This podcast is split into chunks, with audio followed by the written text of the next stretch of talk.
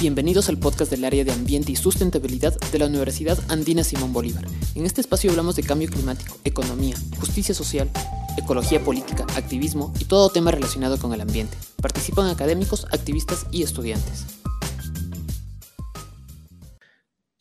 Muy buenos días a todos y todas. Mi nombre es Alexa Maniego y les doy la bienvenida a un nuevo episodio del podcast. En esta ocasión vamos a hablar de la minería en Colombia, específicamente de una empresa llamada AngloGold Ashanti y una campaña llamada Escuchemos la montaña. Conversaremos sobre cuánto ha cambiado la vida en los territorios donde esta empresa trabaja. ¿La vida ha mejorado? ¿El sector o el país se ha beneficiado? ¿Cuánto poder tiene esta empresa? ¿Es correcto hablar de una dictadura minera? Para esto hemos invitado a Elizabeth Gallego Herrera. Ella es ingeniera ambiental de la Universidad de Medellín, especialista en conservación y preservación de la Universidad Pontificia Bolivariana, defensora de los derechos territoriales y de la naturaleza en el Comité de Concertación Social de Pueblo Rico, en el colectivo Jóvenes por la Defensa del Territorio y el Cinturón Occidental Ambiental suroeste del departamento de Antioquia, Colombia. Elizabeth, bienvenida. ¿Cómo estás? Hola Alex, muchas gracias por, invitarme a este espacio, a todas las personas que nos están escuchando. Perfecto, bueno, comencemos. Y para los que no sabemos prácticamente nada de, esta empresa, ¿nos puedes decir qué es Anglo Gold Ashanti? Y también eh, si nos puedes contar qué es Quebradona. Bueno, Anglo Gold Ashanti es una empresa, una multinacional minera que proviene de Sudáfrica. Ella llega a Colombia em, empezando los 2000. Esta empresa busca principalmente em, a nivel internacional la explotación de oro, pero en el suroeste del departamento de Antioquia, que es donde yo vivo, donde yo habito, pues esta empresa está buscando explotar cobre y en general minerales metálicos y a eso es lo que se le denomina minera de cobre quebradona. Anglo Gold Ashanti está acá en Colombia como un consorcio con B2 Gold. B2 Gold es una multinacional también minera, pero que proviene de, de Canadá. Entonces eso es como básicamente lo que sería Anglo Gold Ashanti.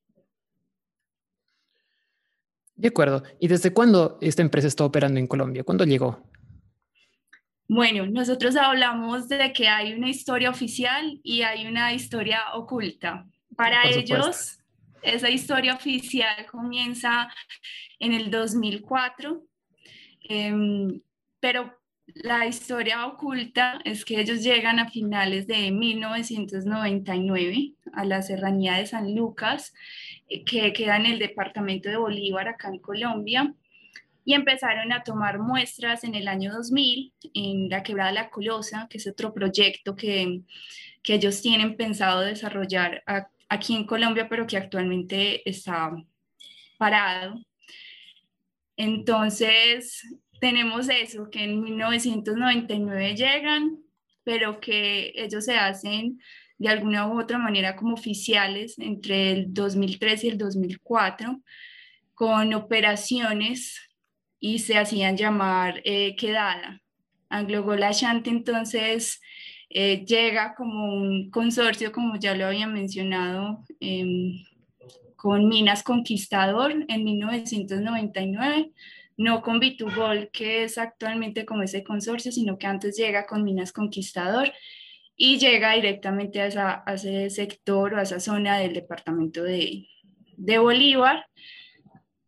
Em, y justo antes eh, es, algo también que de pronto mm, es muy general en, en, este tipo de proyectos y, que también, digámoslo de, de, alguna u otra manera, caracteriza a Anglo Ashanti, es el tema de, de la violación de los derechos humanos. específicamente que la empresa tiende a violar derechos humanos, pero se aprovecha de esa violación de derechos humanos y justo ellos cuando llegan a la serranía de San Nicolás en Bolívar, pues los paramilitares se habían tomado esa zona en el país. Entonces es como muy muy común asociar este tipo de, de empresas y, de, y, de mega, y, me, y, perdón, y de megaproyectos con, con este tipo como de conflicto armado en, en Colombia. Listo. Ahora, ¿en dónde opera exactamente Anglo Gold Ashanti? Eh, imagino que no está en todo Colombia.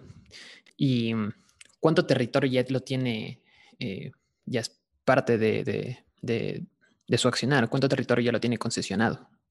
Bueno, Anglo Gold em, en el 2011 tenía cerca de 496 títulos mineros y 1.340 solicitudes de títulos mineros. Perdón, eh, ¿qué significa un título minero? Bueno, un título minero es cuando ya hay un contrato, ¿sí? Cuando ya hay un contrato entre la empresa que es el particular y el Estado.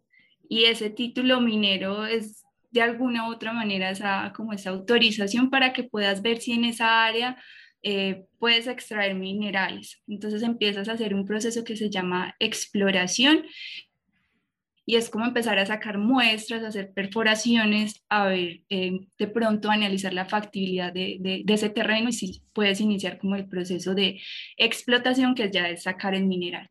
Entonces, tenía sus títulos mineros. El, tener un título minero no significa que ahí va a estar eh, ya la mina o que se va a explotar, entonces es como esa, esa probabilidad de ver qué, qué se puede hacer. Y 1340, como lo mencionaba, solicitudes de títulos mineros es como en ese trámite de si te pueden dar esa zona para empezar a investigar si puedes extraer o no puedes extraer eh, los minerales. Entonces, eh, eso, eso convirtió a Global Ashanti en, en, ese entonces con la empresa con más títulos mineros en el país. Tenía títulos en 18 de los 32 departamentos que tiene Colombia, específicamente en el departamento de Nariño, de Putumayo, Caquetá, Cauca, Huila, Valle del Cauca, Tolima, Chocó, Risaralda, Quindío, Caldas, Cundinamarca, Antioquia, Santander, Bolívar, Norte de Santander, Cesar y Magdalena. A la fecha no tenemos certeza de la cantidad de títulos que tiene porque mm, esos títulos pueden ser transferidos, vendidos, negociados de empresa a empresa. Entonces, debido como a todo este cambio de que te mencionaba al inicio como de razón social, las empresas mineras tienden como a, negociar mucho con, esos títulos y en los consorcios como pasárselas a, otras empresas. Em, entonces, no, no tenemos ese dato eh, exacto, pero sabemos que tienen tres proyectos bandera en Colombia, que son la mina Gramalote en San Roque, que también es en el departamento de Antioquia, los este proyectos, los proyectos banderas son los proyectos emblemáticos, los más grandes. Sí, los más grandes y los que de alguna u otra manera ellos dicen que, mm, pues como que, que, van a impulsar la, la, la empresa en, en, este momento, sí, porque ellos, pues estamos en un contexto en el que ellos vendieron eh, el resto de las minas que les quedaba en Sudáfrica, de donde ellos provienen, y recientemente hablaron que Colombia iba a ser el futuro de la empresa. Entonces, lo que se nos viene va a estar, va a estar complicado. Es decir, se está hablando del el traslado completo de la empresa de su lugar de origen a Colombia. Y a Latinoamérica. También hablan de Argentina y de Chile. De acuerdo. Sería interesante ver cómo quedaron los territorios de donde vienen para saber qué tipo de futuro nos espera aquí en Latinoamérica. Nos espera, sí. Entonces, como te contaba Alex, eh, está la mina de Gramalote en San Roque, que es de oro, eh, que en este momento está en etapa de construcción para la explotación. Ellos ya tienen permiso de, explotar y saben que van a explotar. Está eh, minera de cobre quebradona, acá en el suroeste de Antioquia, específicamente en Jericó, que es el municipio vecino del lugar en el que yo estoy viviendo ellos aún están a la espera de que la autoridad eh, ambiental acá en Colombia eh, les dé la licencia ambiental, que es el, permiso, la autorización que deben de tener para empezar a, explotar, a sacar el, mineral. Entonces estamos a la espera, en aproximadamente un mes sabremos qué nos depara, cuál será el futuro de esta región. Y tenemos la, mm, la Colosa, que en su momento fue denominada como la mina de oro a cielo abierto más grande de América Latina, eh, pero está parada. Esto es en el departamento del Tolima. ¿Y por qué se paró esta mina? Pues porque mm, gracias a los mecanismos de participación, como a ese respaldo jurídico que tenemos ante la ley y la constitución colombiana, eh, las comunidades decidieron a través de una consulta popular, que es como el, mecanismo de, de, participación ciudadana, votar si querían o no querían minería. Entonces, pues evidentemente ganó el no, la, el proyecto paró, pero están en una pelea jurídica anglo Ashanti con el Estado, hubo demandas de por medio y pues em, la pelea no ha parado. Ellos todavía tienen la esperanza de reactivar ese proyecto, entonces las comunidades pues están a la expectativa de, de lo que pueda llegar a pasar. De acuerdo, entiendo. Ahora, pasemos a eh, el tema central de esta conversación, que es la campaña Escuchemos la montaña. Entonces, ¿qué es esta campaña? ¿Por qué se llama así? Eh, ¿Qué es lo que pretenden? Bueno, Escuchemos la montaña es una campaña mediática. Eh, usamos como medios de, visibilización pues, las redes sociales. Estamos en Twitter, en, en Facebook y en Instagram. Y la idea de esta campaña es visibilizar eh, las afectaciones de Anglo Gold Ashanti, no solo pues acá en, en, en, Jericó, en el suroeste de Antioquia, sino también en Colombia y a nivel internacional. Queríamos ser esa otra voz del proyecto minero, porque como sabemos estas multinacionales invierten grandes cantidades de dinero en temas de comunicación y que muchas veces... Eh, esas formas de comunicar que ellos utilizan están sesgadas a conveniencia pues de su proyecto, porque evidentemente no van a hablar mal, ni van a eh, contar mucho sobre los impactos o las afectaciones que pueden dejar en un territorio. Entonces, escuchemos la montaña salió, surgió como esa necesidad de contar el otro lado de la historia. Eh, ¿Cuánto tiempo lleva esta campaña activa? Esta campaña activa lleva dos años, aproximadamente llevamos dos años. De acuerdo. Y eh, bueno, ¿hay algunas organizaciones que están participando dentro de esta campaña? Sí, eh, dentro de esta campaña está eh, el Cinturón Occidental Ambiental, que es la articulación, es una articulación de organizaciones sociales, ambientales y campesinas que habitan el suroeste del departamento de Antioquia, acá en Colombia. Y principalmente quienes hacemos parte de esta campaña somos jóvenes. Somos jóvenes pues que habitamos eh, eh, este, este lugar, esta, esta subregión del departamento de Antioquia. Ustedes están concentrando en esta empresa. Me imagino no es la única empresa eh, minera de, de, de, Colombia. De hecho, estoy bastante seguro de que no lo es. Pero ¿por qué? ¿Por qué específicamente esta? Porque, mm, porque es la que nos está amenazando directamente a nosotros, ¿sí? Entonces, como em, llega directamente a esos territorios que habitamos y no solo eh, habla de que va a explotar en el municipio de Jericó, sino que va a convertir todo el suroeste de Antioquia en en un distrito minero, en una área destinada para la minería, pues eh, decidimos empezar a evidenciar a la empresa y porque es muy sabido y bueno, nosotros lo decimos así, pero eh, ha sonado mucho en medios de comunicación o no sé si en como en esta línea, las organizaciones sociales, Anglogola Shanti también tiene antecedentes por violación de derechos humanos en Sudáfrica, entonces sí estábamos como, como muy alertas de, de lo que quería hacer esta, esta empresa aquí en nuestro territorio. Por supuesto. Ahora, eh, si yo te pregunto, bueno, pero ¿es tan mala esta empresa? Es decir, ¿qué es lo que, que cuál es su pecado más grande? Porque tanto desprecio hacia ella? Es decir, ¿cuáles son las consecuencias de, que esta empresa esté trabajando en estos territorios? Bueno, em, sí, sí, a veces como que es importante hablar por qué tenemos tanto miedo eh, de esta empresa. en la región en la que vivimos, históricamente ha sido una región dedicada a la agricultura.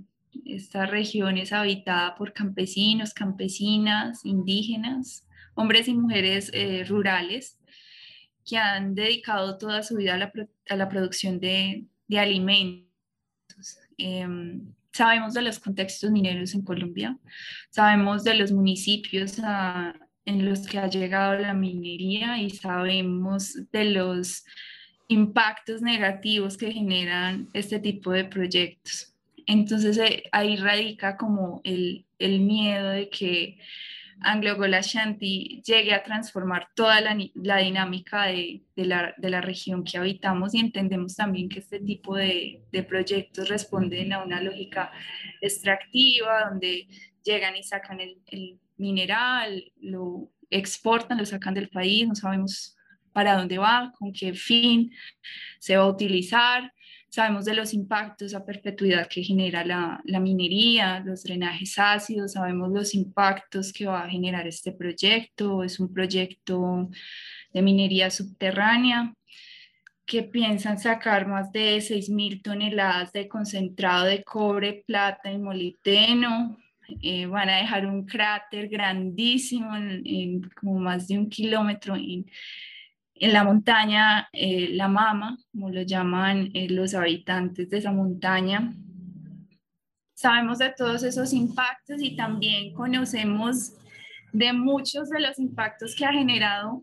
Eso pasaría con la explotación, pero ha generado muchos conflictos y muchos impactos con, con, con la exploración. Ellos están hace más de 14 años acá en el suroeste de Antioquia. Ah, se han dedicado a, a cooptar de alguna u otra manera como a comprar el gobierno local, a poner eh, dirigentes eh, a su favor, han propiciado la estigmatización de las personas, eh, clasificándolas de mineros, de, antimineros y promineros, han propiciado la división de las comunidades, por ejemplo, en Jericó y en gran parte del suroeste.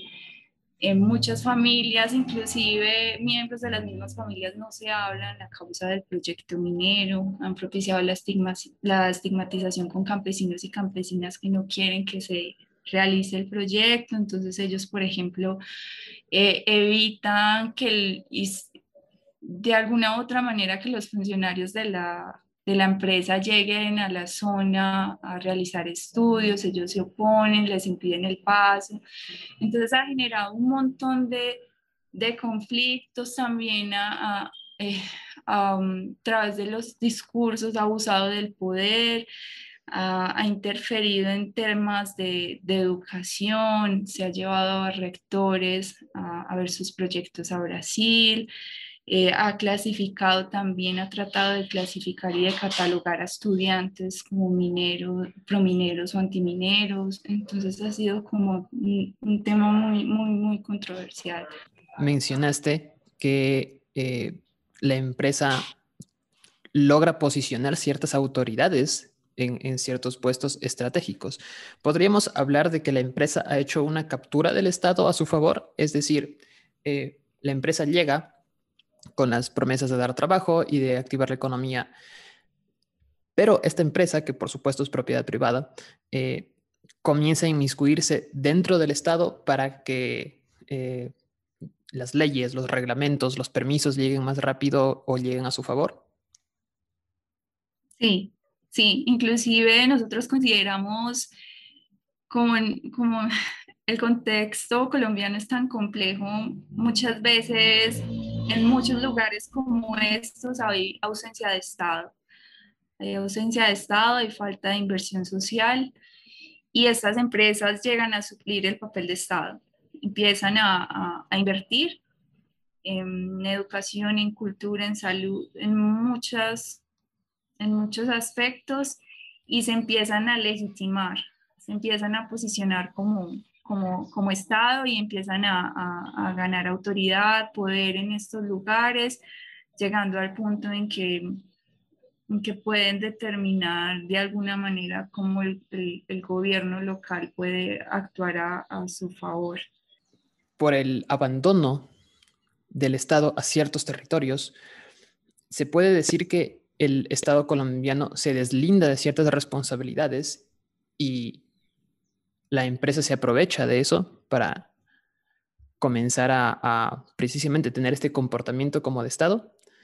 Y también quiero, quiero preguntar, eh, eh, y esto es para que nos expliques eh, las dinámicas que tiene. Si es que tú me dices, hay abandono de Estado, pero llega una empresa y nos comienza a dar comida y nos comienza a dar educación, ¿eso no es algo bueno? Bueno, sí, digamos que el Estado em, sí se ha desligado de sus funciones. Em, de sus principios y, de sus deberes y, ha posibilitado no solo que Anglo Ashanti aquí en Jericó, en el suroeste, pues eh, se posicione, nosotros lo llamamos, eh, se legitime, o sea, como que sea aceptada dentro, dentro del, del territorio, no, no, solo como un particular, una empresa que está explotando, sino como una autoridad. Eso pasa también con muchas otras multinacionales mineras en, en Colombia, en muchos territorios que han sido abandonados por el Estado. Y, y no, no es bueno, no es bueno que una empresa llegue a suplir el papel de Estado porque esa es la función del Estado, ¿sí? Y porque mm, lo hace a costa de muchos impactos que puede dejar en, en, en términos ambientales, sociales y económicos. Cuando una empresa llega a ser autoridad a un, a un territorio y a imponer sus dinámicas, todas las personas que habitan en ese territorio dependerán directamente de esa empresa. Cuando la empresa se vaya, deje los impactos ambientales a perpetuidad, deje la, el agua contaminada, cambie la geomorfología de la zona, las dinámicas económicas de la zona, la gente no sabrá qué hacer. Em, también entendemos que este no es el modo de vida que queremos. Nosotros estamos trabajando por construir un territorio sagrado para la vida, así lo llamamos desde el Cinturón Occidental Ambiental, donde las comunidades eh, construyen em, sus planes de vida, unos planes de vida que, que pretenden cambiar de alguna u otra manera esa relación que tenemos con el entorno, con el medio natural, con, con el ecosistema, para que sea más armónica, una, unos planes de vida que nos permitan vivir con, con dignidad en el suroeste de Antioquia y, y esa dignidad tenemos muy claro no va a depender de una multinacional minera. Entonces, sí, es, es como lo grave de todo este asunto. De acuerdo, sí, creo que es muy importante esto que estás mencionando. Eh, es decir, el desarrollo personal de, las personas que viven en los territorios mineros eh, no se puede dar si se los mantiene dependientes de una empresa. Es decir, si es que por sí mismos no se les da los medios para que puedan eh, abastecer sus necesidades, la empresa básicamente es dueña absoluta de todo, puede hacer lo que quiera porque los territorios dependen totalmente de, su accionar. Entonces, eh, sí, estoy muy de acuerdo. Ahora, hablemos del poder que tiene Anglo Gold Ashanti. Cuando estuve investigando sobre el tema, muchas personas se referían a esta empresa como una dictadura eh, minera. Y bueno, quería preguntarte sobre este término. ¿Qué significa una dictadura minera y por qué la gente se refiere a esta empresa con esos términos? Bueno, más que, que, la, que la empresa en sí como una dictadura minera es em, también el Estado y también como toda esta lógica extractivista que, que nos impone este sistema capitalista donde se materializa la economía y hay que producir y hay que consumir y hay que producir y hay que consumir y generar desechos al mil. Entonces, hablamos de esta dictadura minera desde el Estado, partiendo acá en Colombia que el Estado es el dueño del subsuelo, de esa parte de, abajo del suelo, están las comunidades que se supone con sus gobiernos locales deciden qué hacer con el suelo, si, si destinarlo a cultivar, si destinarlo a la ganadería, si destinarlo, no sé, al, al fin que, que se tenga en ese territorio. Pero cuando el Estado llega a decir que, que el subsuelo es, es propiedad de él, y de alguna otra manera borrar de tajo todo lo que las personas se pensaban en ese suelo, eh, partimos de una dictadura, de una imposición, de una imposición que no permite participación, que no permite decisión colectiva, porque ellos llegan diciendo que el subsuelo es del Estado y que, mm, y en el caso de los proyectos mineros y que es necesario eh, hacer el proyecto por el interés general y la utilidad pública de este tipo de proyectos. Entonces ahí es cuando nosotros empezamos a reflexionar de, bueno, ¿y en Colombia qué es el interés general? Si, si responde a las lógicas de una multinacional extranjera minera que viene al territorio a terminar de, de, dañarlo porque pues evidentemente hay una degradación histórica por todo lo que hemos hecho, entonces termina de dejarlo peor y no tiene en cuenta eh, a las comunidades que dicen que no quieren el proyecto eh, en sus territorios. Para nosotros eso no, no, no parte de ninguna, no sé, lógica. Sí puede partir de una lógica, pero como lo mencionas, de una dictadura minera, también eh, en términos jurídicos, acá, por ejemplo, en, en, Antioquia, eh, los tribunales administrativos, que son los que de alguna manera deciden si esas decisiones colectivas como las consultas populares, donde la gente vota, quiero minería, no quiero minería, si, mm, si se pueden hacer valer, o sea, si tienen como un efecto jurídico, si pueden de alguna otra manera decidir que la empresa se vaya. Esos tribunales, por ejemplo, acá en, en, Antioquia nos han limitado mucho y han, y han dicho que no, han estado a favor de la multinacional precisamente por el tema del interés general eh, los gobiernos locales, como yo lo mencionaba, pues están a favor de la empresa precisamente porque la empresa empieza a hacer esa autoridad, a hacer esa inversión social. Entonces, por ejemplo, se le hacen adiciones a los presupuestos de los gobiernos locales para hacer proyectos, un montón de cosas que nunca se habían hecho por la misma ausencia del Estado y que ya la, la empresa lo está haciendo.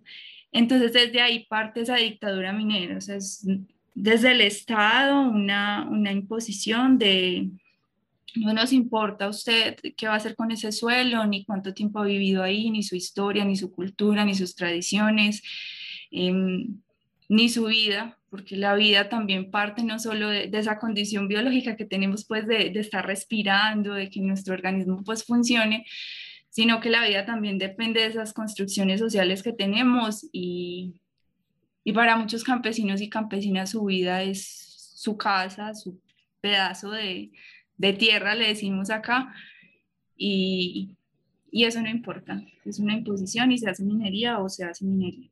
Entonces no se trata solamente de lo que, empresa, de lo que la empresa haga, sino que eh, la dictadura, ese término se lo utiliza para eh, entender que es una red de poder que también ocupa las instituciones del Estado.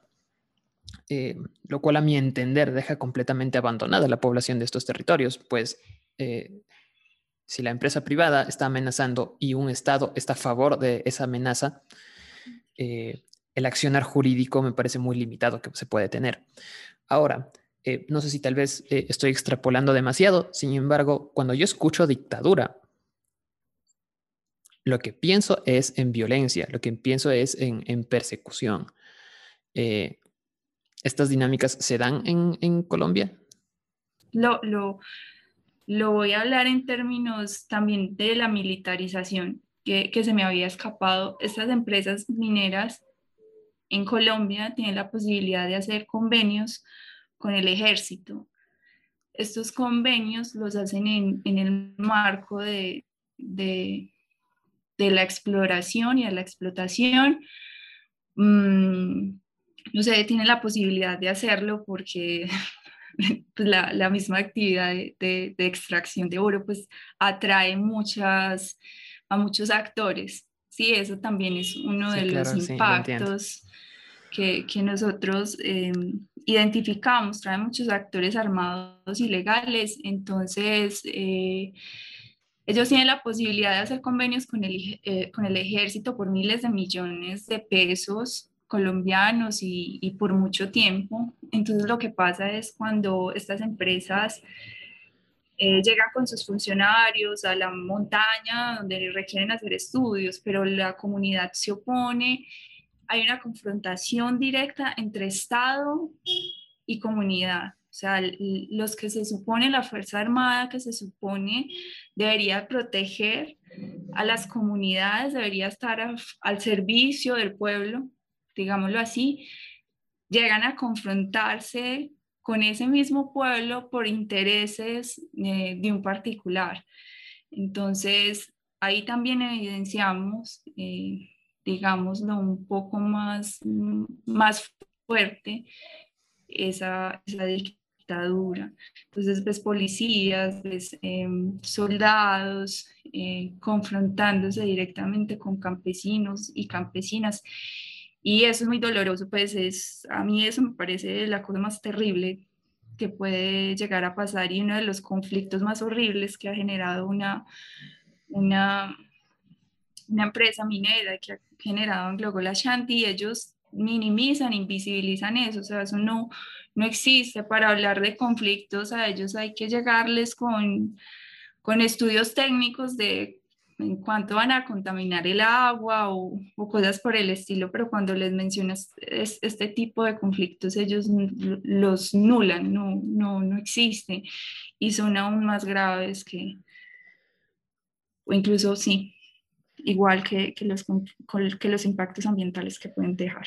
Sí, sí, por supuesto, estoy muy de acuerdo. Y creo que es importante entender que eh, el hecho de que precisamente no haya eh, un, conflicto eh, bastante obvio de violencia no significa que no haya violencia. Es decir, no tiene que haber un derramamiento de sangre para que hayan dinámicas violentas. El hecho de que en el territorio de una persona en que ha vivido esa persona y eh, eh, sus padres, sus abuelos, de repente esté lleno de militares, de repente esté lleno de armas y de repente eh, por la intrusión de una empresa minera estén amenazados de otros grupos armados ilegales, pues cambia la vida radicalmente. De, repente este lugar de paz ya no es de paz, de repente hay amenazas en todas partes, entonces no sabes precisamente en quién puedes confiar, no sabes si es que el militar está ahí para ayudarte a ti para ayudar a la empresa y, bueno, los grupos eh, ilegales evidentemente no están ahí para ayudar a nadie. Ahora, eh, bueno, ya hemos hablado un poco de, lo que hace el, Estado. Em, así que hablemos ahora de cuál es la situación actual de, la empresa. Eh, ¿Ha cambiado con el pasar de los años? ¿Se ha hecho más fuerte? Me, habías hablado hace un momento de que la, intención general es de trasladar completamente eh, la empresa a Colombia, así que imagino que se sentirá muy cómodo en ese territorio. Sí, em, nosotros estamos haciendo como el análisis de, si la empresa está mejor o peor, ha cambiado, sí, ella pasó de tener muchas, muchos títulos y solicitudes de títulos acá en Colombia, aunque pues, recientemente no, no sabemos cuántos tiene pero lo que ellos dicen eh, de manera oficial es que pues están esos tres proyectos eh, bandera eh, y que piensan pues como, meterle todo el músculo financiero y, y consideran es el futuro de la empresa. Pero nosotros consideramos que, que la historia de Global Ashanti acá en Colombia se divide en dos a partir de esa consulta popular en Cajamarca para impedir el proyecto La Colosa, que ellos denominaban la mina de oro a cielo abierto más grande de Latinoamérica. Eso fue en el, en el 2017, cuando las comunidades dicen no, esto se vuelve pues un boom mediático, sí, es un duro golpe a Anglo Gold Ashanti, empieza como a haber un proceso, nosotros lo analizamos así como de, desinversión, los inversionistas deciden retirarse, eh, la Anglo Gold Ashanti empieza a vender proyectos, empieza a vender títulos. Em, y cede, por ejemplo, la administración eh, de Gramalote, que es uno de sus grandes proyectos también, a B2Gold, empieza como a reducir como esos porcentajes en, en, en, el manejo, en la administración de, de, esos grandes proyectos. Y también em, vemos que dejan sus minas en Sudáfrica, ¿sí? Entonces, entendemos, puede que no esté bien, pero eso no quiere decir que el panorama en Colombia sea muy esperanzador, porque como lo dije, ellos dejaron sus proyectos en, en, Sudáfrica para metérsela toda, lo decimos acá, a, a, a los proyectos acá en Colombia, inclusive principalmente al, de, al de Quebradona, porque la Colosa pues por esta consulta popular está parado, Em, nosotros no podemos, no podemos hacer consulta popular porque debido a esa, a esa y a muchas otras que se empezaron a generar por todo el país, em, en términos jurídicos hubo una regresión. Eh, no sería lógico, pero limitaron, limitaron como el alcance de estas consultas populares, ya las personas no podemos decidir limitaron ese mecanismo de participación, entonces también sí fue como a raíz de todo eso, de las mismas multinacionales eh, demandando al Estado que les había garantizado una seguridad financiera, inversión, pero que ya no, porque las comunidades les dio por decir que no. Entonces es una convulsión tremenda acá en Colombia y sí, Anglo eh, le están metiendo todo a, este proyecto de Quebradón en Jericó, inclusive uno se mete a la página web de Anglo Shanti y sale mucha información de Quebradón. Es como uno de esos fuertes hoy aquí en Colombia. Bueno, hablando también del panorama actual eh, del de ustedes, si es que el Estado se está esforzando por limitar la participación popular en las decisiones eh, de interés eh, público, de interés general, yo también lo veo como algo un poco esperanzador, porque si el Estado siente la necesidad de hacer eso, también es porque eh, las personas ven los problemas que, que tienen las mineras. Es decir, si es que estuviera este imaginario social súper activo de que las mineras son igual a progreso, es igual a dinero, es igual a, bienestar y beneficio para todos, mm, no veo por qué no daría pie a que hagan las consultas que quieran, porque eh, las ganarían todos. Sin embargo, el hecho de que eh, se comprometan tanto en limitar y entorpecer estos procesos, para mi entender, es, es que saben que perderían, si es que no todas, al menos la mayoría de estas consultas. Sí, es, es, un, es un escenario muy contradictorio. Sí, eh, eso quiere decir, de, digámoslo de alguna manera, que las comunidades ahora están participando, están decidiendo enterarse más de las implicaciones de estos proyectos, han decidido juntarse, han decidido, sí, eh, pensarse qué quieren en, ese lugar que están habitando. Eh, habitando actualmente. Entonces, digamos lo que, le, que el Estado sí ha puesto estas, estas restricciones, como yo te decía, hubo un boom. Eh, ese mecanismo de participación siempre ha estado avalado por la Constitución, pero hubo un momento en que las comunidades al enfrentarse a este tipo de, de, de amenazas, pues buscaron echarle mano, por decirlo así, a lo que constitucionalmente teníamos y cuando el Estado vio que las comunidades sabíamos para qué servían esos mecanismos de participación, qué podíamos lograr con esos mecanismos de participación, dijo, bueno, ya, esto no puede seguir así, precisamente por la presión de, de, de esas multinacionales mineras. De acuerdo. Ahora, eh, ya llegando un poco al final de esta entrevista, me gustaría responder a los argumentos que generalmente se hacen a favor de la, de la minería. Eh, como acabamos de decir, eh, estos argumentos cada vez son menos populares y creo que una de esas razones es porque gente como tú precisamente eh, se encarga de la divulgación de, información con respecto a estas empresas. Entonces, respondiendo un poco a esa necesidad, yo quiero preguntarte, desde que llegó Anglot Ashanti, ¿se ha visto algún beneficio social o económico en el sector bueno, eh, evidentemente ha hecho una inversión muy grande. Entonces, si tú vas principalmente a Jerico, que es el área de influencia directa, mucha inversión en cultura, en música, en, muchas cosas.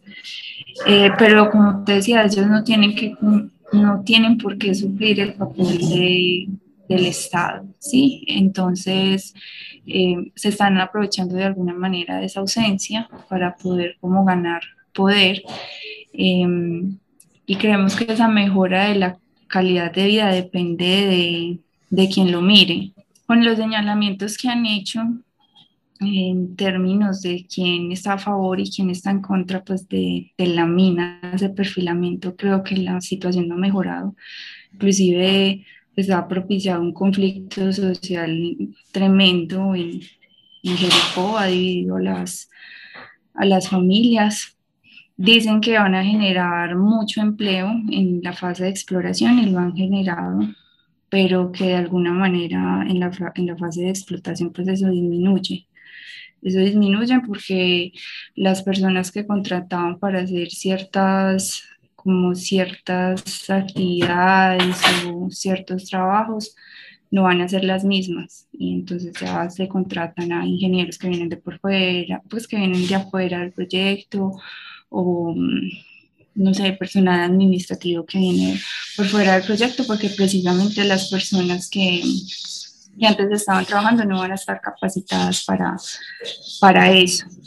Eh, por ese lado, eh, y también eh, lo que te hablaba de que empiezan a configurar, a cambiar la dinámica, empiezan a disminuir los empleos en otros sectores económicos. Entonces ya se deja de cultivar, ya no va a ser una despensa agrícola, por decirlo así. Entonces ya todos se van como mineros o todos se van como obreros de la empresa minera y empiezan como a, a hacer falta en esos otros empleos que de alguna manera garantizan que las personas puedan vivir ahí. Sí, porque eso pasó aquí en Colombia con la mina de Cerrejón. Eh, todos dependían de la, de la empresa minera. Em, y un despido masivo. Ya los despidieron, entonces ellos ya no sabían qué hacer, ya no sabían a qué dedicarse, ya no sabían qué hacer como con sus vidas porque dependían directamente de la empresa. La empresa les daba todo. Ese asistencialismo es muy malo. venga de donde venga, venga de una empresa minera, venga del Estado, es, es muy malo. Entonces, sí, sí, es, es muy complejo y también es la empresa ha generado disputas por el uso del suelo no solo con campesinos y campesinas, sino con empresarios de la zona, con proyectos turísticos, ecoturísticos, porque no hay compatibilidad en el uso del suelo. Entonces yo no voy a poner un proyecto turístico al lado de de un cráter o de, un, o de, una, o de una presa de relaves de tantos metros porque eso no, no, no concuerda o, o, los que tienen sus cultivos tampoco, pues son muchas cosas. Claro, sí, sí, sí, sí. Y eh, precisamente con lo que estás hablando, eh, no creo que un territorio se beneficie simplemente de la inyección de, dinero en bruto, por así decirlo. Es decir, quitarle dinámica a un mercado eh, haciendo que todo eh, un territorio dependa de solo un sector, a la larga no va a dar resultado. Cuando esa empresa se vaya, cuando esa empresa eh, quiera ir a explotar a otro territorio, todos los trabajos que habían antes ya no existen y el trabajo que les prometía todos estos beneficios ya no está. Ahora, eh, las personas de este territorio, comparando eh, cómo vivían antes, cómo vivían ahora, en tu opinión? ¿Cómo se vive mejor? Bueno, yo, eso es muy subjetivo. Yo considero que las personas que reciben el sueldo de la empresa están viviendo mejor. hay una percepción y hay una adquisición, yo no, sé cómo llamarlo, el dinero se percibe más fácil, entra más, más, más rápido, pero así mismo, así mismo se va. Es, es algo muy común en muchos pueblos aquí en Colombia donde hay minería. Hay las, las necesidades básicas son insatisfechas, ¿sí? A pesar de que hay un proyecto grande y a pesar de que hay un flujo de dinero muy grande en la zona, precisamente porque trae muchos conflictos, grupos ilegales, hay conflictos sociales también que van directamente ligados a la, a la, a la victimización de las mujeres a través de los trabajos sexuales, de, de, las responsabilidades con las que ellas quedan en el hogar porque el esposo o la pareja se va no sé cuánto tiempo para la mina. O sea, hay un montón de cosas que están ligadas a eso, pero yo considero que las personas vivían mejor antes por el hecho de todos estos conflictos sociales que ha propiciado la empresa, todo este tema de estigmatización, toda esta división, em, y, que, no es fortuito porque pues ha hecho una inversión grandísima en, ellos dicen que han hecho una inversión grandísima, que a la larga pues uno dice sí han invertido, pero que no es, pues, no, no es tanto, hablan de miles de millones de dólares y uno dice pero entonces es muy complejo y más cuando hablan también de regalías, de regalías que son como ese porcentaje que le queda a ese territorio por la extracción de esos minerales y ellos hablan muy campantes de mucho dinero, de miles de millones de pesos, pero que en realidad, por ejemplo, esos impactos que quedan con los que la gente tiene que lidiar eh, valen aún valen aún más. Y nosotros también hablamos, por ejemplo, de de que son personas ajenas al, al, al territorio, que están decidiendo sobre un lugar que no conocen, están decidiendo en, el, en un escritorio por allá en una oficina en Bogotá, la capital de Colombia, y que al fin y al cabo somos nosotros los jóvenes, los niños y las niñas, si se da esta primera etapa del proyecto que va hasta 38 años, quienes vamos a sufrir las consecuencias. Entonces somos los que vamos a tener que lidiar con los metales pesados en el suelo, los metales pesados en, en las aguas, con, con la presa de relaves, con, con muchas cosas. Entonces hay como una mejora en la calidad de vida a corto plazo. Por ejemplo, las personas que están trabajando ahora y reciben un sueldo, pero a largo plazo, ¿qué va a pasar? Sí, entonces es, es muy complicado. Claro, sí, y eso es interesante porque eh, el burócrata que firma eh, el, el, papel que le permite a esta empresa hacer eso, para cuando los efectos de lo que firmó lleguen, probablemente esa persona ya esté retirada. O esté muerta. O esté muerta, dependiendo de sí. y, son precisamente eh, actores que no tuvieron nada que ver, como jóvenes o niños, quienes van a terminar sufriendo eh, las, las, consecuencias de esa firma que se hizo hace 38 años. Sí. sí Entonces, es muy complicado. Bueno, después de de cierta forma desenmascarar a, esta empresa, pues queda la pregunta de por qué sigue activa. Es decir, si, si, si es tan terrible, ¿por qué tiene tanto poder? ¿Por qué la protegen tanto? Eh, y por eso quiero preguntar esto. ¿A quién beneficia que Anglo Gold Ashanti esté trabajando en los territorios en que lo hace? Y de la forma en que lo hace. Al Estado, al Estado. Considero que hay una cooptación ahí entre las multinacionales mineras y, y, el Estado, porque igual Colombia es un país permeado por la corrupción, como muchos en Latinoamérica, y esas regalías que se supone tienen que llegar a los, a los territorios en formas de inversión, nunca van a llegar nunca van a llegar y son los políticos de turno los que negociaron eh, si eso se hace o no se hace, los que se van a quedar con, con, toda esa, con todas esas regalías. También el, el, tema de si se hace o no el proyecto lo usa mucho como, como fortín político para determinar por quién se vota, por quién no se vota. Es una convulsión política tremenda.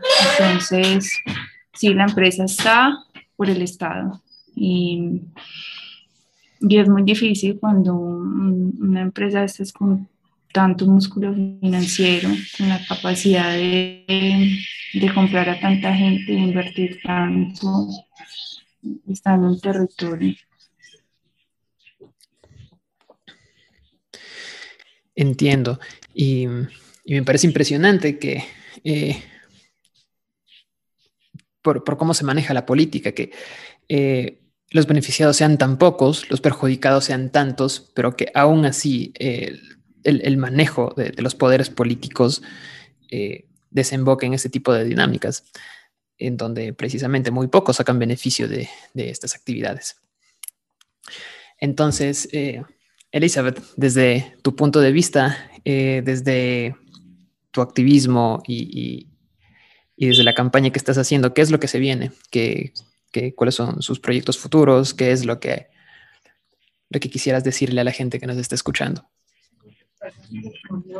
Eh, bueno, lo que se viene es seguir trabajando, visibilizando, siendo esa otra voz del proyecto, esperar a,